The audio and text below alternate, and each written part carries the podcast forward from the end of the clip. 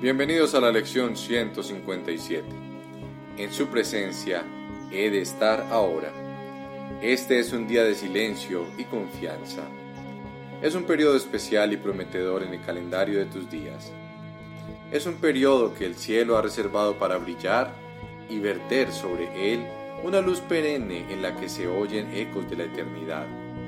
Este día es santo, pues marca el comienzo de una nueva experiencia una manera de sentir y concienciar distinta. Han sido muchos los días y las noches que has pasado celebrando la muerte.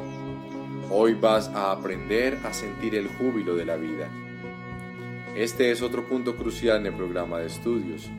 Añadimos ahora una nueva dimensión, una nueva experiencia que arroja luz sobre todo lo que ya hemos aprendido y nos prepara para lo que todavía nos queda por aprender nos lleva a las puertas donde finaliza el aprendizaje y donde captamos un atisbo de lo que se encuentra mucho más allá de lo que el aprendizaje puede lograr.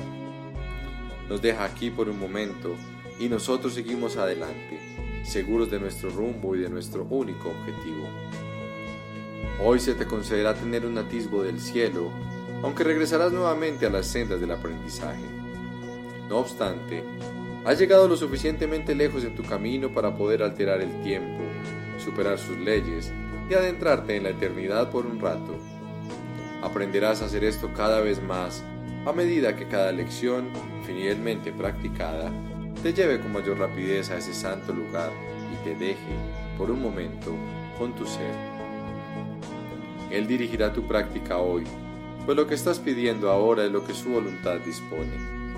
Y al haber unido tu voluntad a la suya en este día, es imposible que no se te conceda lo que estás pidiendo. No necesitas más que la idea de hoy para iluminar tu mente y dejar que descanse en tranquila expectación y en sereno gozo desde los que dejas atrás rápidamente al mundo. A partir de hoy, tu ministerio adquirirá un genuino fervor y una luminosidad que se transmitirá desde las yemas de tus dedos hasta aquellos a quienes toques y que bendecirá a todos los que contemples. Una visión llegará a todos aquellos con quienes te encuentres, a todos aquellos en quienes pienses y a todos aquellos que piensen en ti, pues la experiencia que has de tener hoy transformará tu mente de tal manera que se convertirá en la piedra de toque de los santos pensamientos de Dios. Hoy tu cuerpo será santificado al ser su único propósito ahora iluminar el mundo con la visión de lo que has de experimentar en este día. Una experiencia como esta no se puede transmitir directamente.